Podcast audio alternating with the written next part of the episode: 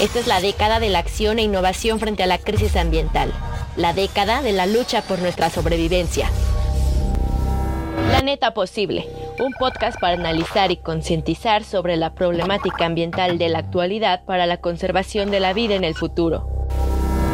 Buenas tardes a todos, sean bienvenidos al noveno podcast de Planeta Posible. Yo soy Vanessa Ortega y conmigo se encuentra el maestro Sánchez Cataño. ¿Qué tal, maestro? ¿Cómo se encuentra? Bien, pues ya iniciando diciembre y, transmitiendo desde Ciudad de México, listos para este noveno podcast de Planeta Posible. En este podcast vamos a abordar un tema muy, muy interesante y también muy relevante, que es accidentes y contaminación por sustancias tóxicas Efectivamente, el día de hoy vamos a abordar este tema tan importante en la agenda actual por el nivel de manejo de sustancias potencialmente peligrosas que hacemos actualmente en la economía y sobre todo porque está relacionado desde la perspectiva ambiental a dos aspectos, ¿no? Los accidentes que eh, conllevan tragedias humanas y ambientales y efectos agudos, pero también lo que implican los efectos crónicos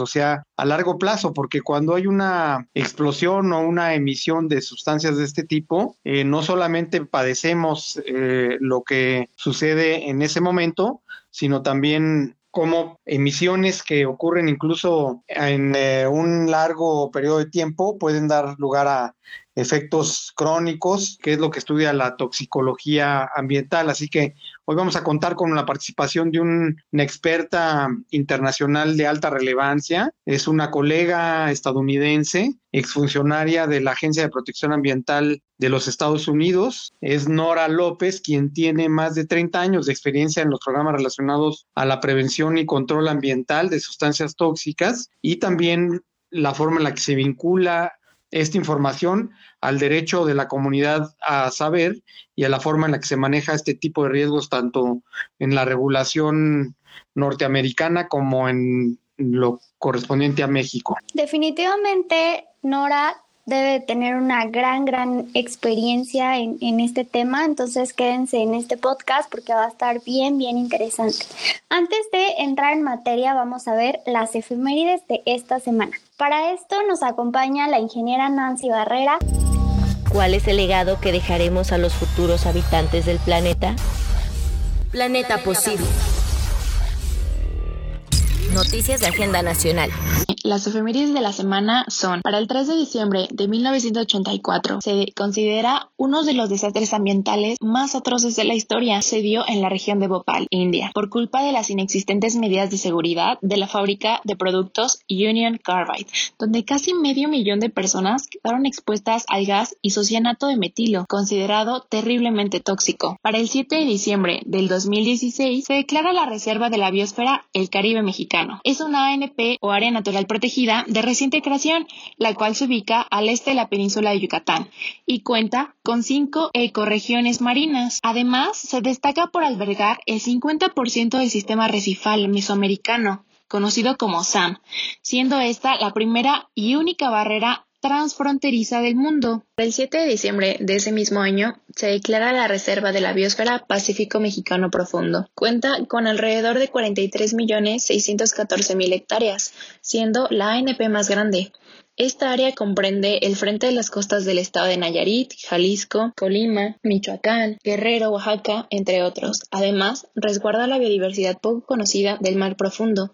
Por tal motivo se decretó como reserva de la biosfera, cuyo propósito es conservar los ecosistemas de las profundidades marinas. Este mar profundo presenta ciertas características únicas en el planeta, como oscuridad permanente, elevada presión, baja temperatura y además provee servicios de gran valor a la sociedad a través de su diversidad biológica y procesos ecológicos. El 10 de diciembre de 1984 se declara el Día de los Derechos Humanos, día en que la Asamblea General de las Naciones Unidas adoptó la Declaración Universal de los Derechos Humanos. Este tema para el año 2020 pues está relacionada con la pandemia de COVID-2019 y se centra en la necesidad de construir para mejorar, asegurándose de que los derechos humanos sean la base para los esfuerzos de una recuperación. Es decir, que solo alcanzaremos nuestros objetivos comunes dentro de todo el mundo si somos capaces de crear igualdad y oportunidades para todos Finalmente, para el 11 de diciembre se considera el Día Internacional de las Montañas. El creciente interés acerca de la importancia de estas llevó a la Asamblea General a declarar para el 2002 como Año Internacional, factor que impulsó que para el 2003 se celebrase el primer día. Sin embargo, el principal hito se remonta a 1992,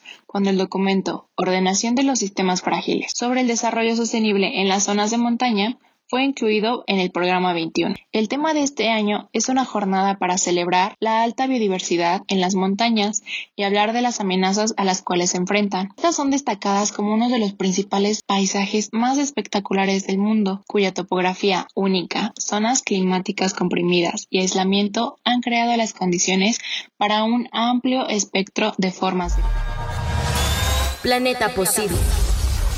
Y justamente eh, en estas efemérides que acabamos de escuchar, hicimos algunas referencias a incidentes que han ocasionado a su paso impactos ambientales y sociales, incluso en la vida de las personas. Estos muchas veces se encuentran, se encuentran presentes eh, estos estragos a lo largo de los años. Maestro Cataño, ¿qué opina usted sobre estos desastres ambientales? ¿Conoce algunos otros eventos que hayan sido de gran importancia y cuyo impacto ha sido catastrófico? Bueno, pues en esta época de la humanidad, eh, si bien el progreso y la industria química nos han permitido salvar muchas vidas en la perspectiva de la mejor nivel de confort y, de vida que tenemos gracias al manejo que hacemos ahora de un conjunto de miles de sustancias, pero también aparejada las terribles tragedias que esto ha tenido y que también han costado miles de, vidas. En particular, es muy triste la historia del accidente de Bhopal en una comunidad en la India, que es un país altamente poblado, y cómo sin saberlo, ahora sí que sin saberla ni temerla, esta empresa que era de capital norteamericano Union Carbide, provocó en esa terrible tragedia de la noche del 2 al 3 de diciembre de 1984 la catástrofe industrial más grande de la historia de la industria química. Y es que en ese momento murieron por inhalación del gas miles de personas y otras sufrieron terribles lesiones permanentes, incluyendo ceguera, dificultades respiratorias, trastornos neurológicos. Se calcula que la pérdida de vidas fue de más de 25 mil personas, aunque la empresa Union Carbide pues solo aceptó costo de la indemnización de 3.800 y aún hoy se discuten aspectos legales de aquella tragedia que eh, como repetimos pues sucedió en un país como la India que recibía el asentamiento de este tipo de empresas eh, sin una regulación, ¿no? Eh, porque no había ningún esquema de control para el isocianato de metilo, que era el compuesto activo, que es una sustancia extremadamente tóxica que la empresa usaba para producir plaguicidas y otros derivados eh, químicos, pero que en ese momento pues se practicaba la acumulación y el, almacenamiento por razones logísticas de sustancias de este tipo sin, sin que se tuvieran las medidas de prevención y control necesarias. Se tiene registro de que los sistemas de control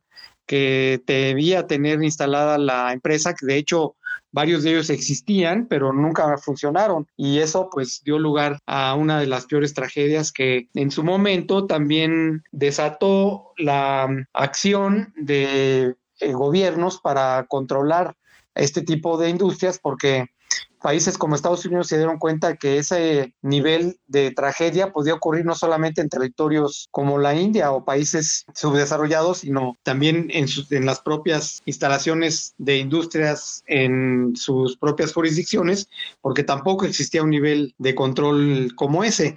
Luego se sucedieron otras catástrofes importantes en la historia de la regulación ambiental. Por ejemplo, la historia del Love Channel también es recordada, sobre todo en la perspectiva de Estados Unidos, importante para toda la agenda ambiental que existe en la zona de los grandes lagos, los Great Lakes, en la frontera entre Canadá y Estados Unidos.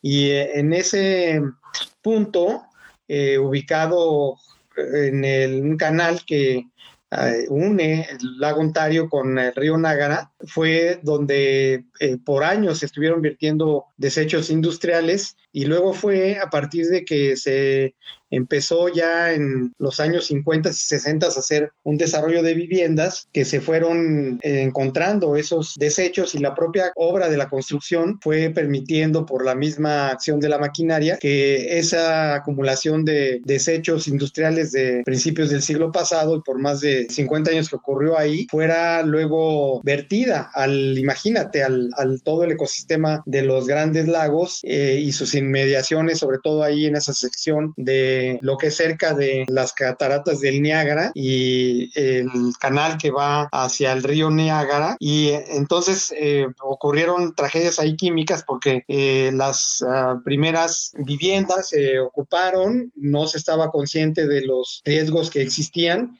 y hubo efectos tóxicos muy graves en mujeres que tuvieron abortos espontáneos y niños que sufrieron malformaciones hasta que se logró identificar plenamente y esto dio lugar a una solución pues que tomó mucho tiempo, dinero y esfuerzo y dio lugar incluso a los fondos que luego el gobierno de Estados Unidos denominó como el Superfund para la remediación de este y muchos otros sitios. Y en Italia también, en Italia en el caso que mencionas de Seveso, que es eh, una localidad cercana a Milano, eh, también ahí ocurrió una terrible tragedia con una nube de una forma de dioxina que contaminó un área muy vasta de terrenos, pues hubo más de 2.000 hectáreas que sufrieron un daño directo, pero también toda la zona circunvecina, porque estás hablando aquí de la sustancia más tóxica conocida por el ser humano, las dioxinas, y que su radio de acción pues alcanzó también no solamente población, sino ganado y muchas otras actividades agrícolas que había y que el gobierno italiano también tuvo que tomar acciones muy drásticas para sacrificar más de 3.000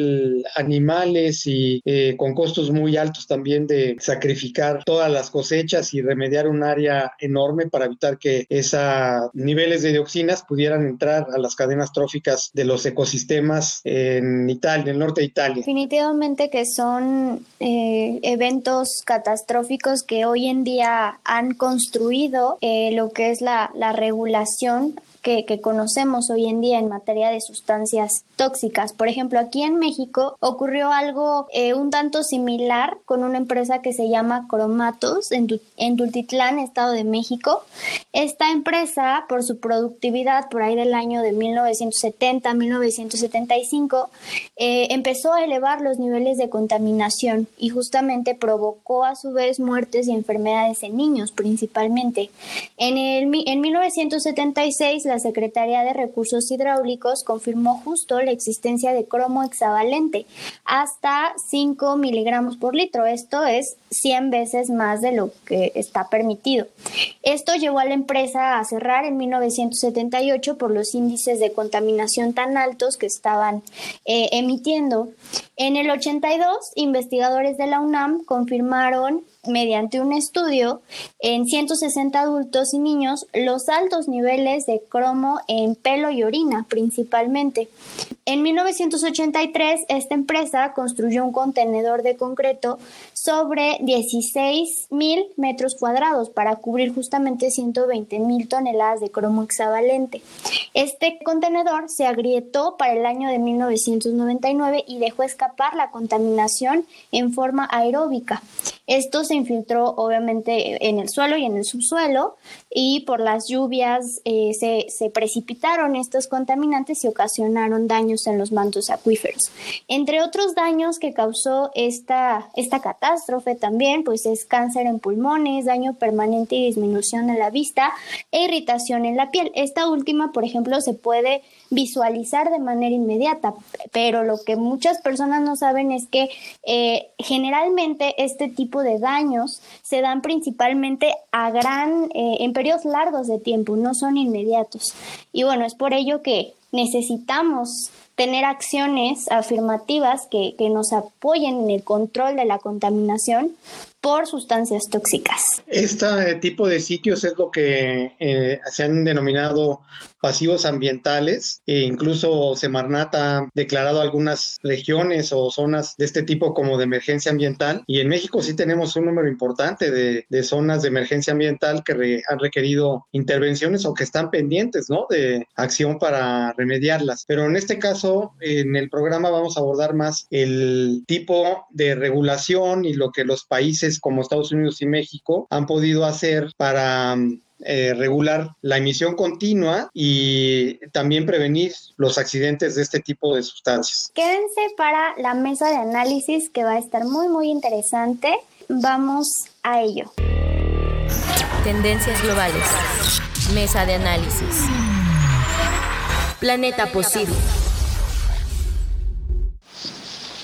Agradecemos que sigan con nosotros en este episodio de Planeta Posible. Ahora le damos la bienvenida a nuestra invitada del podcast de hoy.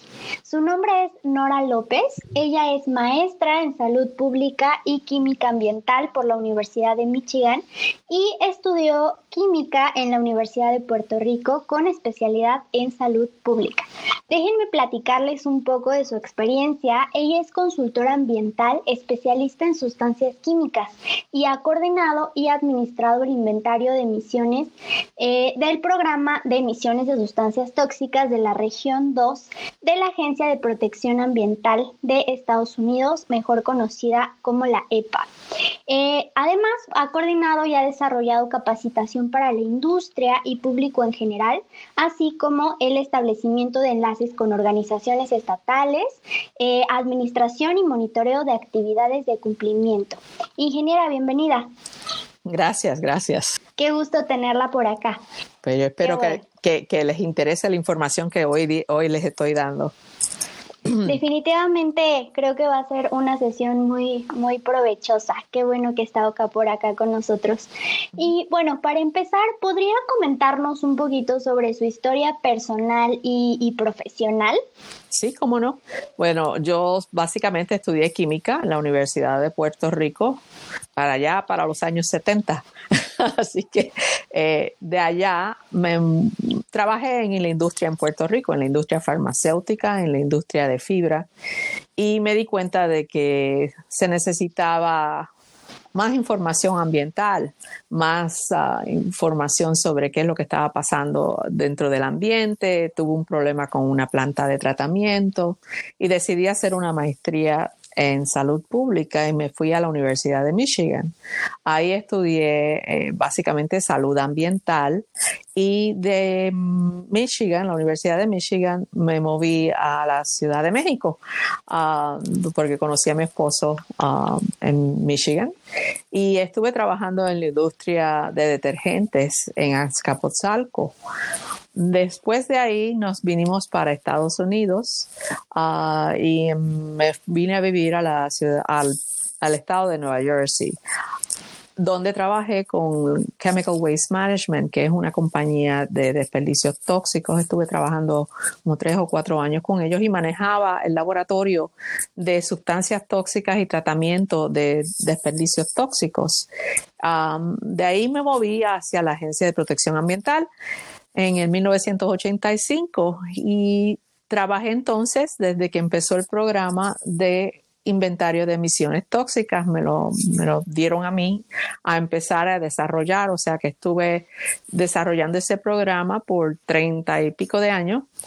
Y pues sí, estuvo muy interesante porque pude desarrollar el programa desde la infancia, básicamente regulando tantas compañías y y, y voy a suponer, te voy a dar un ejemplo, en el estado de, en la región 2, que cubre Nueva York, Nueva Jersey, Puerto Rico y las Vírgenes, hay alrededor de 25 mil industrias de manufactura. Y de esas 25 mil industrias de manufactura, pues yo tuve que darles entrenamiento a ver si tenían que reportar dentro del programa. También ah, en los años 90 eh, me empecé a, básicamente a trabajar en la parte internacional. Ah, fui a, Sur, Corea del Sur eh, que estaban desarrollando el programa porque tenían muchas emisiones de la industria petroquímica eh, y no tenían un, programa que manejara o donde poder gastar dinero para empezar a reducir las emisiones. Entonces utilizaron este programa y ellos básicamente no querían ayuda de las Naciones Unidas, ellos querían simplemente que yo fuera allá a, ayudarlos. Eso lo hice a través con la Exxon. la Exxon fue la que me llevó allá. Entonces, después de eso empezamos a desarrollar el programa. Da la casualidad que lo que pasa es que el, Ah, tú tienes que ver que hay muchas cosas que pasan en la vida que uno nunca sabe. Eh, una de las cosas que pasó fue que el programa del el World Bank, que es la que la, básicamente el banco monetario que da dinero a los diferentes eh, países y los ayuda, uno de los programas que enfatizó que debían de establecer fue programas de ambientales y muchos de los países firmaron para tener programas ambientales y a través de las Naciones Unidas yo me puse a trabajar con ellos a ayudar diferentes países a obtener eh, un programa de inventario de emisiones. Empecé con México, um, empezamos allá por el 94 a hacer este programa. Eventualmente pasaron muchas administraciones, pero sí se formó el REDSE de México. Canadá formó su propio programa y entonces este, después trabajé con Argentina, Chile, que también tiene muy, muy buen programa, Costa Rica, Ecuador, um, Perú también ha buscado información de ese programa y ahora hay como 50 países que tienen eh, programas basados en el TRI. O sea, y el día que me retiré, eh, da la casualidad que recibí una llamada de que me iban a llamar y me volví una consultora de consultores, básicamente ayudando a otras consultores que están haciendo trabajos en el programa de, emisiones, de, de estas emisiones, estos inventarios, y entonces como yo sé toda la información, pues me, me, llaman para que los ayude. Y, este, y sigo involucrada. Llevo ya sobre 35 años en el programa y no se acaba. Así que. Wow. No, pues qué interesante, ¿no? Haber estado desde el inicio de este programa, creo que ha podido visualizar cómo ha ido cambiando a lo largo del tiempo. Ya más o menos nos platicó cuántas empresas había en la región, ¿no? En, en donde prácticamente se estaba encargando, pero ¿cuántas empresas e industrias en general están reguladas por las leyes de derecho a la comunidad a saber y el programa justamente que nos está platicando, ¿no? El Toxic Release Inventory en Estados Unidos. Ok, el programa del Toxic Release Inventory, la manera que funciona es que eh, cuando se empezó el programa, para que tú entiendas, es que no podíamos regular a todo el mundo porque era demasiado, era demasiado. Entonces lo que hicimos fue que en el 1987 empezamos a regular la de manufactura. Y entonces le dijimos, queríamos obtener la información de aquellas que tuvieran las, las emisiones más grandes. Y por lo tanto se desarrollaron unos umbrales. Y se, se les dijo a la industria, mira, si ustedes exceden estos umbrales de uso de estos compuestos químicos, entonces tienen que reportar. De ahí, el, el programa recibió muchas críticas a través de los años porque tienes unos umbrales muy altos y este, también la cantidad de compuestos químicos que se regulaba en aquel tiempo eran de 300 y pico.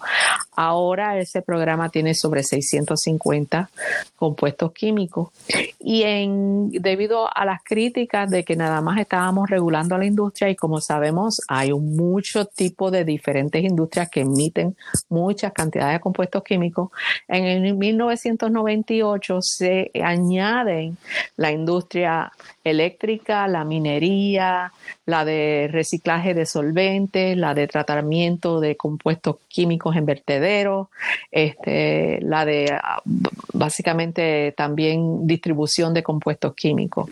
Esas son las mayores que se, se añadieron en el 1998. Todavía hay muchas industrias que emiten compuestos químicos que no son parte del programa. ¿Cuántos reportan dentro del programa de todas las, todas esas diferentes industrias, además que reportan todas las industrias que pertenecen al gobierno federal de Estados Unidos? como a suponer los militares, este, las diferentes bases que si tienen compuestos químicos, hay alrededor de 22 mil compañías que reportan dentro del sistema anualmente este es un reporte anual. Eso era lo diferente, era algo completamente nuevo. Esto nunca se había visto porque tú tenías un reporte anual en donde tú, un compuesto químico, pudieses decir cuánto de ese compuesto químico se iba al aire, cuánto se iba al agua, cuánto se iba al terreno, cuánto se llevaba fuera de la compañía. Eso nunca se había visto. Siempre las regulaciones en todos los países que he ido han sido como chimeneas, o sea, el programa de aire habla nada más de aire. El programa de agua habla nada más de agua. Y no se miran los unos a los otros. Y esta era la primera vez que había haber una plataforma en que tú podías ver exactamente dónde se estaba yendo este compuesto químico dentro de una planta. Así que ah. Eso es lo que lo, bonito del programa. Nora, en ese, en ese punto fue enfoque de Estados Unidos el que prevaleció con en relación a otros países que también ya tenían algunos programas similares, pero este principio de reportar contaminantes específicos por establecimientos específicos surgió de lo que comentas, ¿verdad? Sí, exacto. Exacto. O sea, porque básicamente eh, en los años 80 no se hacía ningún tipo de, este, ¿cómo se dice? balance de materia dentro de una planta. No se hacía. Eso era algo inconcebible. Nunca se hacía. Entonces, cuando salió el primer reporte, que tuvimos que reportar billones y billones de compuestos siendo emitidos al aire, al agua, al terreno, el Congreso entonces viene a donde nosotros y nos dice, bueno, ¿qué es lo que están haciendo estas industrias? ¿Por qué están emitiendo todo esto? Y digo, bueno, porque los permisos lo permiten. y además que esto es básicamente un mecanismo de reporte y al ver que no había ningún mecanismo de que pudiesen, tuviesen que reducir estas emisiones, ellos, el Congreso, decide desarrollar una nueva ley, que es el de la prevención de contaminación, en donde les dicen, bueno, ustedes están emitiendo todo esto, vamos a ver qué pueden hacer para reducirlo. Pero sí, o sea, y ese es el concepto que se les dio a los diferentes países, o sea, que muchos países tienen eh, también el mismo sistema de chimenea y hace, tal vez hacer este reporte que incluya todo. Muchos países suponen como Chile eh, no solo incluye estos compuestos químicos, sino ellos incluyen consumo de energía, consumo de agua, eh, de todo. O sea, creo que en Chile habían 11 diferentes agencias que tenían que, a suponer, si tú ibas a, reportar, tenías que reportarle a 11 diferentes agencias. Y entonces utilizaron el programa para reducir el número de agencias en que las compañías tenían que reportar. Obviamente le están ahorrando dinero a las compañías al hacer eso, porque no es redundancia de datos dentro del sistema. Eso es lo que muchos países han hecho. O sea, han utilizado el programa para reducir costos dentro de, del gobierno y dentro de las industrias. Sí, sí, y de hecho, o sea, aquí en México, eh, más adelante vamos a hablar un poquito más de, de eso, pero sí, como, como bien lo comenta, se ha utilizado este modelo de, reporte y creo que, digo, al final es un, un esquema bastante adecuado tanto para sustancias eh, tóxicas como para a lo mejor otro tipo de emisiones, ¿no? Como emisiones de gas de efecto invernadero. Pero bueno, pronto hablaremos un poquito más de esto. Eh, sabemos que se acaban de celebrar justo los 50 años de la EPA, ¿no? ¿Podría comentarnos un poquito sobre la relación que tuvo el accidente de Bhopal con el programa de tóxicos y justamente este programa que estamos platicando de la EPA? Ok, este, bueno, todos sabemos que en Bhopal la compañía que, que tuvo este derrame, que murieron tantas miles de personas, fue la Union Carbide. En aquel momento, la Union Carbide, o sea, es considerada una compañía bien alta aquí en Estados Unidos. Y al siguiente año, bueno, obviamente fue desastroso. Dentro del Congreso, ah, en ese momento estaban ellos desarrollando dos leyes diferentes. Uno que tenía que ver con la ley de emergencias y otro que era el, de la, eh, el derecho de la comunidad a saber, que es el Toxic Release Inventory. En 1985, un año después que ocurre lo de Bhopal, en West Virginia, la Union Carbide tuvo un derrame y de ese derrame 100 personas terminaron en el hospital y obviamente esto fue un furor. O sea, en ese momento de todos los grupos ambientales, la gente, los congresistas dijeron qué podemos hacer, qué podemos hacer y estaban estas dos leyes que ya estaban desarrollándose y lo que decidieron hacer el senador de Nueva Jersey y el de California, ellos dos se juntaron y dijeron vamos a proponer esta ley. Y entonces ahí es que pasa la ley de emergencias y comunidad el derecho de la comunidad a saber. O sea, los dos. Por eso hay un aspecto de emergencia y al, igual uno de inventario de emisiones en, dentro de la ley.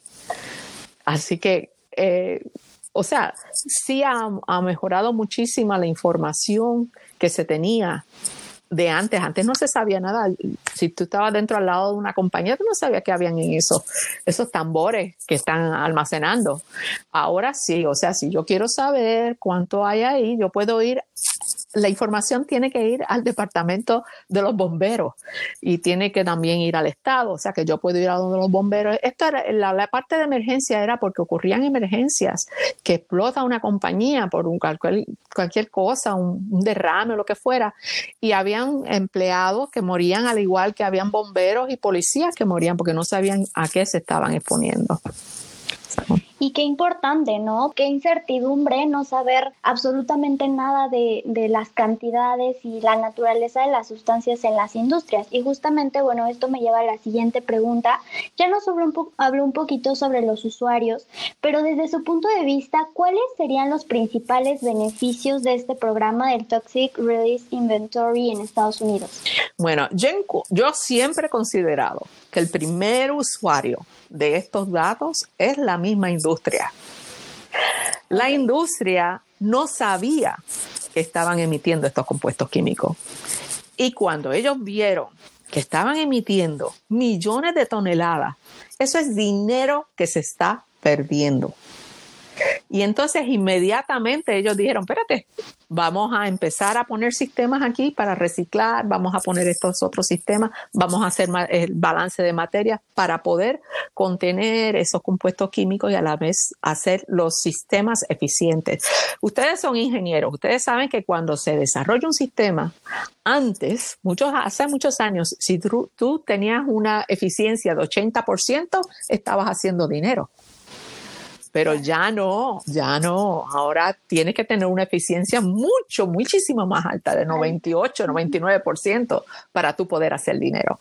Eso es parte de, o sea, ese, ese 20% que no se estaba reportando se estaba emitiendo para todos lados. O sea, que el primero que lo utilizó fue la industria de la manufactura. Hoy día eso ha cambiado y entonces la industria de la manufactura está utilizándolo para decir soy verde. Miren lo que yo he hecho compren mis stocks, como dice, compren mis stocks que yo soy verde. Y el programa se ha engranado tanto dentro de estos reportes que tienen que hacer ellos para, obviamente, para las compañías cuando tú vas a comprar uh, las diferentes acciones, etcétera, que eh, utilizan el TRI, el TRI para proveer esa información también, al igual que la sustentabilidad de los, de los diferentes sitios. ¿Ok? Pero entonces el segundo que utilizó este, estas emisiones fue el mismo gobierno. Porque como les estaba diciendo antes, o sea, como todo esto era chimenea y nadie hablaba con nadie, este, ellos tampoco sabían a nivel de compuesto específico qué era lo que se estaba emitiendo. A suponer, pues sabían tal vez cuánto VOC se estaba emitiendo los, los compuestos de orgánicos volátiles, cuánto se estaba emitiendo, pero no sabían que a suponer que era diclorometano el que se estaba emitiendo, que es un carcinógeno. Y entonces empezaron a desarrollar regulaciones para contener esas emisiones. El programa de aire entonces empezó a hacer unas leyes bien específicas y te les voy a dar un ejemplo. Puerto Rico en los años 80 era la número uno de industria farmacéutica del mundo. O sea, habían fácil unas 10, 15 industrias en Puerto Rico que eran, eh, emitían diclorometano, pero por millones y millones de libras al aire y no lo sabía nadie. Y entonces, cuando vino el tree, Y yo empecé a hablar con la industria ya, le decía, mira, esta es una lista que tú no quieres ser el número uno. No le sirve ser el número uno en esta lista. No quiere ser el número uno en esta lista. Eventualmente, la agencia del programa de aire desarrolló un reglamento, una norma para que ellos, eh, forzándolo de que no podían emitir más de cierta cantidad de ese compuesto emitido. Y entonces, eh, básicamente, de millones de libras ya ellos no están usando ese compuesto casi para desarrollar um, los diferentes medicamentos. Son, son dos formas diferentes de abordar los datos, ¿no? Porque me acuerdo, por un lado, eh, en aquellos tiempos esperábamos ver las publicaciones de EPA para ver quién estaba en el top 20, ¿no? Era el sí, top 20 la lista negra, pero luego esto eh, no era tan bien visto en las asociaciones industriales porque pues ellos decían que tenía que ver con el tamaño de la empresa y obviamente con el tipo de contaminante, porque hay algunos que obviamente se emiten en unidades muy grandes como toneladas o incluso miles de toneladas, mientras que otros eh, contaminantes se emiten en gramos, ¿no? Pero eso este, luego eh, se tradujo, como dices, en datos que las propias empresas utilizaron en informes de sustentabilidad. Eh, ¿Cuál sería eh, según tu perspectiva, la situación presente, ya el, público está más familiarizado hacia los informes de sustentabilidad, como el Sustainability Report de empresas de la industria química o petrolera, o, todavía, o todavía tiene mucha influencia ese enfoque de, no salir en el top 20? bueno, todos los años eh, ha, cambiado. Al principio, y yo tengo, fíjate, yo tengo todavía las copias del New York Times, la primera página. Cuando salimos en la primera página del New York Times, salíamos todo el tiempo en la primera página, pero ya eso ha cambiado, o sea, ha cambiado mucho, se ha vuelto más local. Lo que yo he visto es que salen los periódicos locales eh, los periódicos de, a suponer, Bergen County en Nueva Jersey, ellos hacen cuáles son las industrias dentro del, condado que están emitiendo, pero no a nivel así nacional. Yo encuentro que están siendo vinculados toda la data más a los reportes de, de sustainability. Ahí es que está la información, porque ese, esos son reportes que la industria está utilizando para, para, para que la gente vea cómo están mejorando el ambiente. Te faltó ahí también en la pregunta que te hacía la ingeniera Vanessa, explicarnos cómo están usando las comunidades, ¿no? Y el público en general. Ah, sí, o sea, ese es, el, ese es el tercero, ese es el tercer usuario. Lo que yo he visto es que la, eh, la comunidad en general así eh, se tropieza con el inventario. Va al internet y hace Google, googlea, como yo le digo, googlea, y encuentra la información. Y entonces empieza a hacer preguntas. Entonces yo respondía a esas preguntas. La gente me llamaba, que por qué esta compañía está emitiendo esto, y si, si me va a afectar, si me va a dar cáncer, etc. Um, pero no es una cosa que es tan común que la gente sepa. O sea, una persona normal no, no se va a meter al inventario porque es un montón de datos. Ahora, lo que sí he visto es que las universidades están utilizando muchísimo esta información para hacer, este, ¿cómo se dice? Análisis y hacer este, las, las tesis, las famosas tesis, y para ah, obtener más información sobre las compañías, al igual que los reporteros. Los reporteros de, las diferentes, ocurre un incidente aquí en Estados Unidos, por lo menos yo sé que van a buscar esa información. So, esos son los tres eh, aspectos que yo he visto de que se están utilizando. Obviamente los grupos ambientales lo utilizan ellos lo utilizan para hacer este monitoreo, saben, del, del programa. No confían. Los grupos ambientales siempre han mirado al Toxic Release Inventory, o sea, como raro porque ellos dicen, es que ustedes no saben del control de datos. A través de los años eso ha cambiado. Al principio, obviamente, hay que tener un control de datos. Si, si, si, si la calidad de los datos no es buena, es horrible. Entonces, utilizarla. Pero la agencia tiene todo un monitoreo de control de datos que se hace anualmente. Anualmente en julio, los reportes son sometidos en julio primero. Ya para julio 20 ya empiezan a proveer datos a las regiones para que vayan mirando a ver si hay algún problema con los datos. Y entonces esa misma información se va proveyendo a los diferentes ah, grupos dentro de la agencia a nivel estatal para ver si hay algún problema con los datos y si hay que hacer inspecciones a las compañías o si no llamadas a las compañías.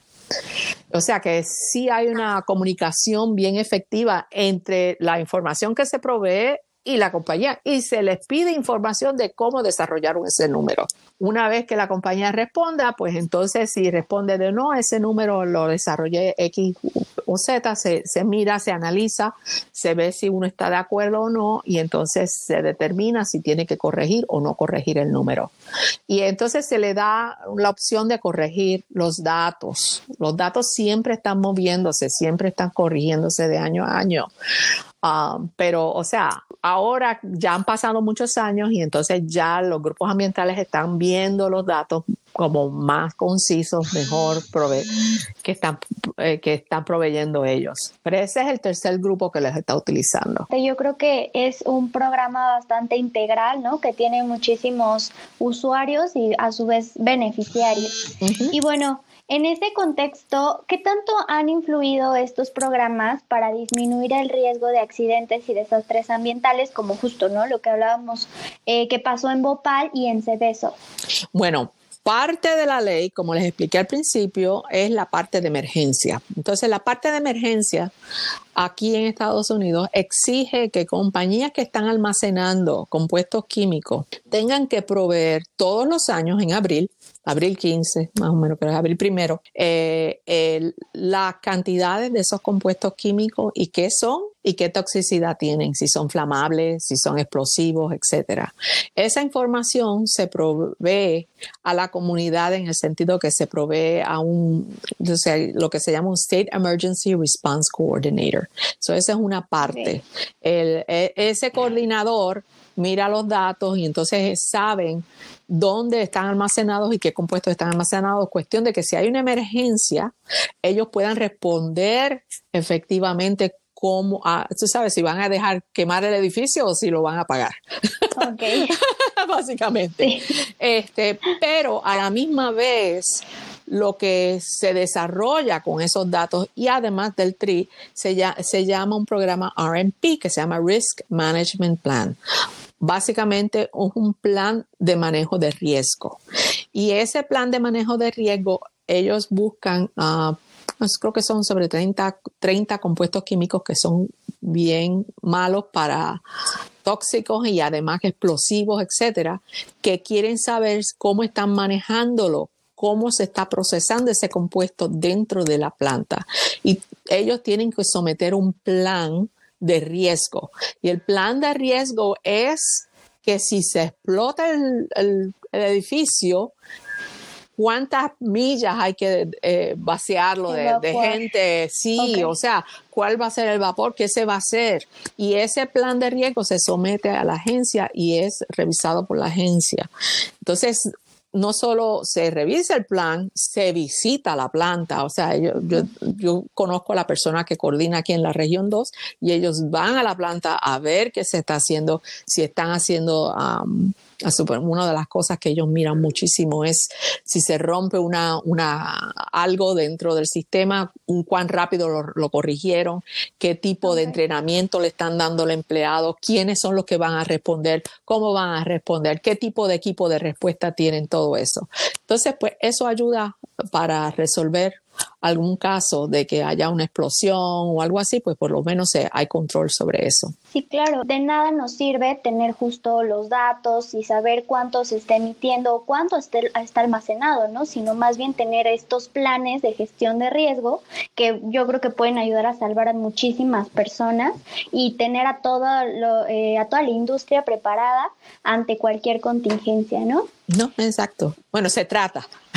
esa es la idea. Se trata. Como, ¿Cómo es la relación de esta información con otros factores de desastres ambientales? Porque hemos visto cómo la regulación a veces entre México y Estados Unidos es muy semejante. De hecho, pues nosotros tendemos a seguir las tendencias de regulación que van estableciendo en Estados Unidos, pero en este caso eh, sí tenemos diferencias porque eh, la responsabilidad en el caso de México para las empresas que tienen riesgo es eh, incluirlo en su programa, lo que se llaman los programas internos de protección civil, pero que además incluyen otros variables de riesgo como sismológico, incluso hasta riesgo social. En, ese, en esa perspectiva es diferente, ¿no? En Estados Unidos eh, no hay una combinación de los riesgos o cómo se debe entender, digamos, la vinculación entre riesgo químico y otros factores de riesgo.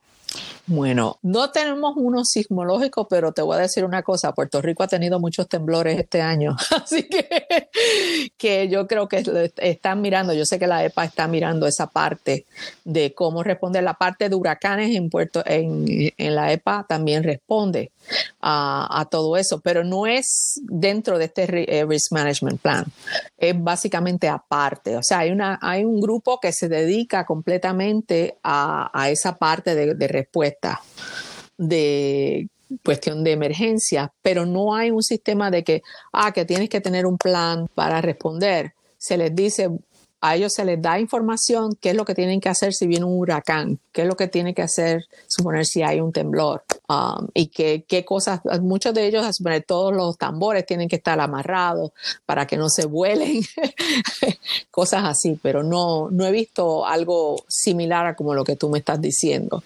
O sea, de sociedad de civil unrest, no. Ahora sí hay un plan de que tienen que someter por lo de terrorismo. Eso sí, sí, lo hay. Eso sí lo hay. De terrorismo lo hay. Y, este, y ese plan, pues yo, eh, yo sé que la EPA está en comunicación con la FBI, con las diferentes, para, eh, han, hecho su targeting de qué industrias tienen que ir a, a, ver si tienen buenas respuestas, si tienen verjas, y qué es lo que van a hacer si ocurre un, un acto de terrorismo. Justo hablando un poco de, de la cooperación que ha habido eh, entre México y otros países para prevenir este tipo de desastres y justo promover el derecho de la comunidad. ¿Qué actividades eh, conoce usted que existan como en este sentido de cooperación internacional? Bueno, eh, primero el REDSE. O sea, ese fue sí. uno de los primeros que en verdad la agencia uh, ayudó bastante a tratar, eh, por lo menos en México, de que se formara a través de los años. Pasaron muchos años, pero sí se pudo. Okay. y entonces hay un programa que uh, se anunció hace este año, el programa ambiental de Estados Unidos Frontera, que básicamente lo finan está financiando Estados Unidos para proyectos de salud pública y ambiental. O sea, siempre hay un Um, te diré que yo una vez quería trabajar en ese proyecto, me, pero me dijeron que como estaba en Nueva York no podía trabajar en, en la frontera en Texas. Okay. so, sí. Pero sí, o sea, ese programa lleva muchos años de, trabajándose en donde se apoya eh, a diferentes aspectos ambientales, tanto en México como en, en la frontera, aspectos de salud ambiental que ocurren en la frontera, con las maquiladoras especialmente en aquel tiempo. En el contexto de cooperación internacional, Nora, eh, ¿qué tan relevante ha sido este programa de inventario de sustancias tóxicas en el contexto del Tratado Libre de Comercio y la cooperación ambiental entre Canadá, Estados Unidos y México? Bueno, yo considero que el programa ha sido fundamental para poder comunicarnos entre los tres países y ver qué tipo de industrias y cómo diferencia, qué diferencias hay entre los tres países en el tipo de industria. Eh, no solo cuál es el tipo de industria, pero qué tipo de descargas y emisiones tienen esas industrias. Cada país ha desarrollado lo que necesita. O sea, Estados Unidos desarrolló su programa y a suponer nosotros no tenemos los, los gases de invernadero en el, dentro del programa del TRI porque eso lo maneja otro programa, pero en, el, en Canadá sí lo tienen. Y creo que ustedes también tienen parte de eso en el COA, eh, pero nosotros en Estados Unidos no lo tenemos. Hay una diferencia entre los tres, pero entonces ah, lo bonito es que tú puedes ver dónde están siendo transferidas esos compuestos de Canadá a Estados Unidos, de Estados Unidos a México, de México a Estados Unidos. y hacia arriba. O sea, nosotros aquí eh, eh, es bien interesante. Yo sabía que estaba ocurriendo ese tipo de relación porque como yo les expliqué, yo trabajaba con Chemical Waste Management en los años 80 y yo recibía camiones con compuestos tóxicos de Canadá acá a Estados Unidos. Y entonces, pues he visto también cómo la relación de los compuestos de, de México yendo a Estados Unidos a los diferentes vertederos, a, a compañías de reciclaje, etcétera. O sea, que encuentro que esa cooperación ha sido fantástica. A través de los años ellos han tenido el trading stock que es la publicación que ellos hacen, y es muy buena. Yo tenía una colección completita de los trading stock, pero cuando me retiré la tuve que dejar en el trabajo. Este, pero es una información muy bonita de dónde están ocurriendo estas emisiones y qué tipo de industrias están emitiendo y cómo ha afectado a diferentes ciudades, comunidades, etcétera, y, y dónde enfocar la cuestión es dónde uno va a gastar dinero como gobierno y si, lo vas a gastar en un sitio o en otro. O sea, tú tienes que enfocar tus decisiones como gobierno en dónde vas a gastar dinero para poder obtener la mejor información de datos o la mejor eh, salud para tu comunidad. Y también en la comparabilidad y en el desarrollo de la de la posible normatividad, ¿no? Porque pues hay sectores eh, como el minero, el petrolero o la industria química que, requieren normas eh, específicas, ¿no? Sí, exacto, ¿no? no, y lo cómico es que la, la, la, norma de Estados Unidos para la minería es muy diferente a la de México, muy diferente a la de Canadá. so, uno puede ver entonces dónde se relacionan. Pero sí, estoy de acuerdo. O sea, los datos son los datos, como dice Cuomo. los datos son los datos. Y este, pero sí, o sea, se pueden utilizar y, y, sí desarrollar entonces sistemas de normas que tengan sentido porque muchas normas no tienen sentido, las normas viejas no tenían sentido. Una vez eh, te diré este, que aquí se, impulsó el tener un solo permiso para la industria, un solo permiso ambiental en el estado de Nueva Jersey y encontraron que era tan difícil porque cada programa era tan, tan diferente que en verdad eh, eh, decidieron no, no hacerlo. decidieron no hacerlo, lo intentaron, creo que hubo dos empresas que lo pudieron hacer. Yo quisiera que en un futuro eso se hiciera, que fuera un solo permiso que cubriera todas las diferentes áreas, porque encuentro que eh, sería más lógico para la comunidad el ver un permiso al que tener que ver 30, 40 diferentes este, folletos con diferentes emisiones y diferentes niveles de emisiones, etcétera. Es bien difícil, la data ambiental es muy complicada eh, y ha sido desarrollada básicamente para cada medio, específicamente para cada medio. Y entonces, pues, por eso me gusta mucho el TRI, porque tú puedes ver inmediatamente qué es lo que está pasando. Además que te diré, bajo el programa, una de las cosas que me encantó es que yo podía ver cualquier tipo de industria, yo podía inspeccionar cualquier tipo de industria, desde la industria de hacer yogurt hasta la industria de hacer este, compuestos farmacéuticos. O sea, si en el día yo quería ver cómo se hace una llanta, podía ir a una industria de llantas. y ver qué tipo de compuestos están utilizando. Claro, y eso muestra que justamente era una herramienta bastante útil, bastante homogénea y sin a veces como la doble contabilidad, ¿no? Que, menciona que en muchos instrumentos se contabilizan a veces las mismas cosas. La misma cosa, la misma cosa. Exactamente.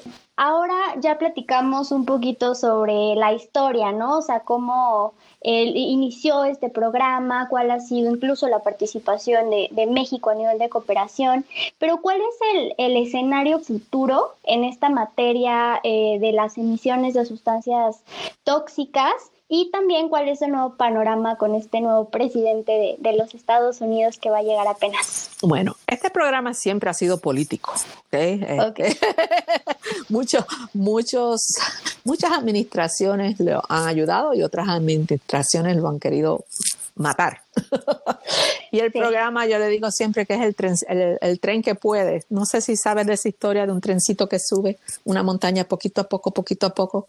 Eh, o sea, le, la manera que se limita el programa, obviamente, es por presupuesto. Eh, entonces, lo que hacen eventualmente las diferentes administraciones es que le dan presupuesto o le van eliminando presupuesto. Pero el programa ha sido tan efectivo en utilizar todos los diferentes componentes de, del Internet, de computadoras, etcétera.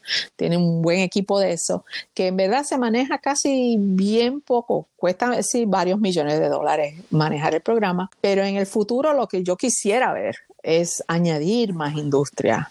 Um, y sí hay, o sea, dentro, el acta de la ley permite añadir más industrias, al igual que permite añadir más compuestos químicos.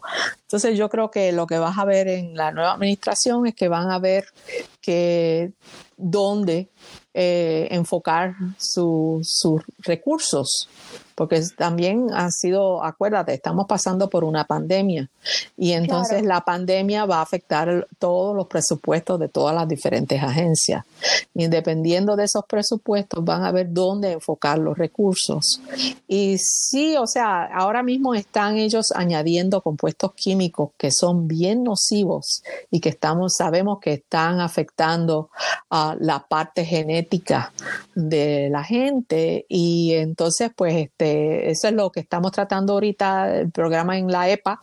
Ellos están tratando de obtener información donde se están utilizando estos compuestos químicos para entonces eventualmente hacer unas regulaciones. Así que vas a ver muchos más compuestos químicos siendo añadidos bajo esta nueva administración. Es más fácil que añadir industria, porque cuando tú tratas de añadir industria, hay lo que se llaman aquellos los lobbyists que interceden, que interceden. Y entonces, pues, pero es más fácil añadir compuestos químicos y entonces sí eh, pusieron el programa. El programa empezó bajo un, otro umbral de dentro de la agencia que se llama Toxic Substances Control Act, que es básicamente el acta de control de sustancias tóxicas. Y entonces eso fue cuando empezó en el 85, después de ahí lo movieron afuera y ahora en estas últimas, esta última administración um, lo añadieron de nuevo. Así que ese grupo es el que determina qué compuestos son bien nocivos y que la industria pueda eh, manufacturar o importar dentro de Estados Unidos. Y entonces estamos viendo que muchos de esos compuestos químicos están cayendo bajo el TREE y va a haber más regulaciones de compuestos químicos que son añadidos. Oye, ya que estamos hablando de las convenciones internacionales y la nueva administración, platícanos un poco de la perspectiva eh, ahora con uh, Joe Biden, porque lo primero que dijo en, en relación a las primeras acciones de gobierno es que regresaba a Estados Unidos al Acuerdo de París. Y te queremos preguntar también de otras dos, Estocolmo y Minamata, porque la Convención de Estocolmo, pues es justamente la que deriva de Naciones Unidas para el control de compuestos orgánicos persistentes, eh, hasta donde se no está ratificado por Estados Unidos y lo mismo Minamata, porque sí vimos que en el caso de la administración uh, Trump, pues se vinieron abajo, ¿no? Las regulaciones para el control de mercurio. ¿Cuál es el estatus para las estas tres convenciones en tu perspectiva? Bueno, en mi perspectiva, acuérdate que ya yo no estoy en la agencia. Yo lo que veo es que él va van a empezar a poco. A poco. van a empezar con una y ahí siguen para la otra y vamos a ver dónde estamos en cuatro años. Pero básicamente, obviamente, la, la, la de París fue la primera que, que tienen que, que, moverse. Acuérdate que también ahora tiene también a, a, John Kerry en Climate Change. Tenemos un problema bien grande en Climate Change. Este, o sea, el número de huracanes este, en Puerto Rico, uh, 13 huracanes. 13. Ustedes han pasado por varios huracanes, sí, no. Esto de climate change yo creo que va a tener precedente a otras cosas pero creo que va a haber un movimiento bien rápido a, París. Eh, entonces vamos a ver qué es lo que está pasando, pero ah, ya la gente aquí que no creía en climate change, te lo aseguro, están empezando a creer. Sí, claro. Sin casa yo también creería en climate change. Exacto, no, no, no, no. Este, o sea, lo que está ocurriendo es a nivel global. Hay muchos sitios que están siendo inundados por el agua y el, el afecto de, o sea, la gente que está muriendo, la gente que se tiene que salir de área. O sea, que eso tal vez vaya a tener más precedentes a hacer, meterse adentro de otras cosas. Pero, o sea, vamos a ver qué se puede, pero él está poniendo gente bastante efectiva, que saben ah, la, la, de la, eh, o sea, está, creo que como estaba comentando contigo, Luis, antes de empezar, eh, o sea, está poniendo gente bien capacitada. Así que esperamos que se muevan rápido. Incluyendo Estocolmo y Minamata. Yo espero, veremos. Esperemos que sí. Sí, sí. Yo, creo pues. que, eso es lo que va a pasar eventualmente. Pero, o sea, primero tiene que entrar. Así que tiene que, ¿cómo se dice? Va a entrar, pero primero tiene que, que empezar poco a poco y tener esta gente en posiciones. Acuérdate que ha habido un, en Puerto Rico lo llamamos despelote. Así que van a tener que poner de nuevo muchas regulaciones en pie, porque muchas regulaciones fueron quitadas. Sí, claro, empezar desde ahí, ¿no? Y luego ir por lo demás. Sí, sí. Híjoles, pues yo creo que podríamos quedarnos aquí hablando muchísimo de, de este y muchos temas más. Pero, bueno, pues ya casi estamos cerrando. Ya nada más eh, quisiéramos hacerle una última pregunta. Si tuviera una cápsula del tiempo y pudiera dejarles un mensaje a las generaciones futuras y esta cápsula se abriera dentro de 10 años, ¿qué, qué, qué mensaje podría dar en torno a este tema? Hmm, está muy bonita la pregunta. Yo veo a mis sobrinitos bueno, no son, son mis sobrinos, son mis sobrinos nietos. Ok. mis sobrinos nietos. Y, yo lo que quisiera para ellos es que, que estuvieran saludables, que no fueran expuestos a compuestos químicos nocivos, que no tuvieran cáncer por estos compuestos químicos, que no los afectara eh, en problemas de asma, eso es lo que yo quisiera que, y, que, el esfuerzo de nosotros ver todos estos datos, de tratar todos los años de reducir estas emisiones, sea un pequeño aspecto que los ayude. Porque van, van a confrontar muchas cosas en la vida, pero no quisiera que estuvieran expuestos a, a compuestos químicos nocivos. Eso no debe ser algo que está engranado en todo. O sea, ¿cómo un bebé puede estar expuesto a estos compuestos químicos? No. O sea, tiene que ser algo sencillo como eso. Y eso es lo que quisiera.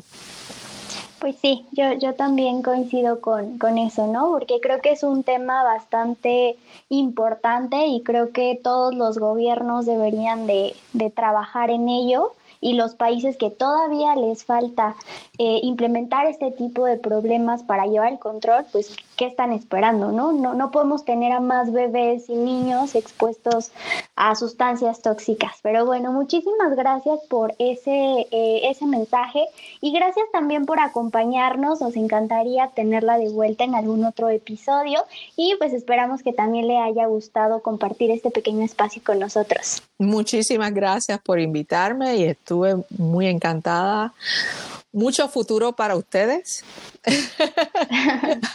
Sigan batallando en la parte ambiental. Eh, es bien bonita y encuentro que, o sea, yo ya yo estoy yéndome como fuera de la carrera, ya yo tengo bastante, estoy ya en la segunda generación, pero, este, o sea, van a encontrar que hay unos aspectos muy bonitos ambientales que, que van a poder apoyar y las cosas van a cambiar.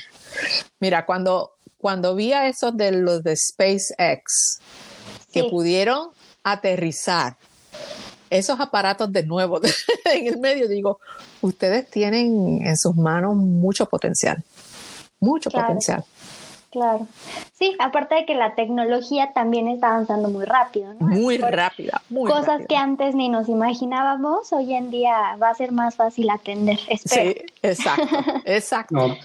muchas gracias por ese mensaje, Nora. Eh, y sí, como se dice en puertorriqueño, vamos a seguir bregando en siguientes episodios. Así que, no, pues agradecemos mucho este llamado de, Ingeniería con Valor Ambiental, por haber participado en este noveno podcast de Planeta Posible y pues nos vemos en las próximas oportunidades para seguir entrando en algunos detalles. Vamos a tener eh, temas relacionados a este tipo de contaminación global y regional y la forma en la que esperamos resolverla. muchísimas gracias a ustedes. Muchas gracias a todos los que nos acompañaron en este episodio de Planeta Posible. Nos vemos en la próxima. Noticias, comentarios y análisis de alto impacto sobre las causas y consecuencias del desarrollo de la civilización humana en el planeta Tierra. Esta es la década de la acción e innovación frente a la crisis ambiental, la década de la lucha por nuestra sobrevivencia. Planeta Posible.